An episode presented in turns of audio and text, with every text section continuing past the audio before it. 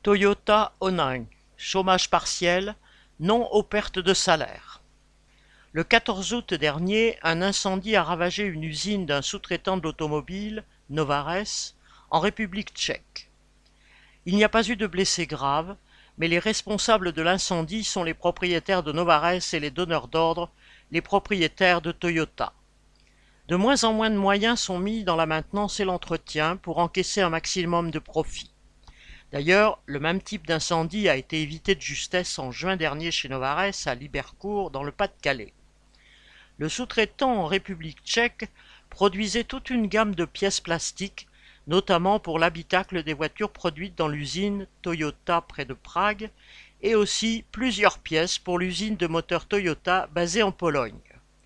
Les travailleurs de l'usine de République tchèque ont été mis au chômage fin août, ainsi que, faute de moteurs, les trois autres usines de montage en Europe, en Angleterre, en Turquie et à Oning.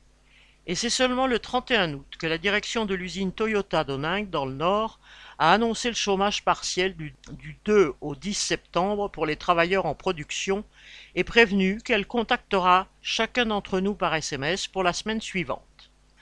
Avec 8,4 milliards d'euros de bénéfices en trois mois seulement, d'avril à juin 2023, Toyota a largement les moyens de maintenir les salaires de tous à 100%, que les travailleurs soient en CDI, en CDD ou intérimaires.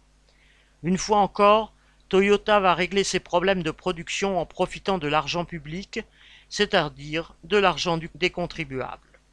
Et pour les travailleurs, ce sera de nouveau des revenus amputés, équivalent à seulement 84% du salaire pour les CDI et les CDD, et à 72% pour les intérimaires. Le mécontentement est donc monté d'un cran.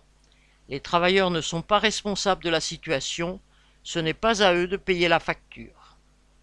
Correspondant Hello.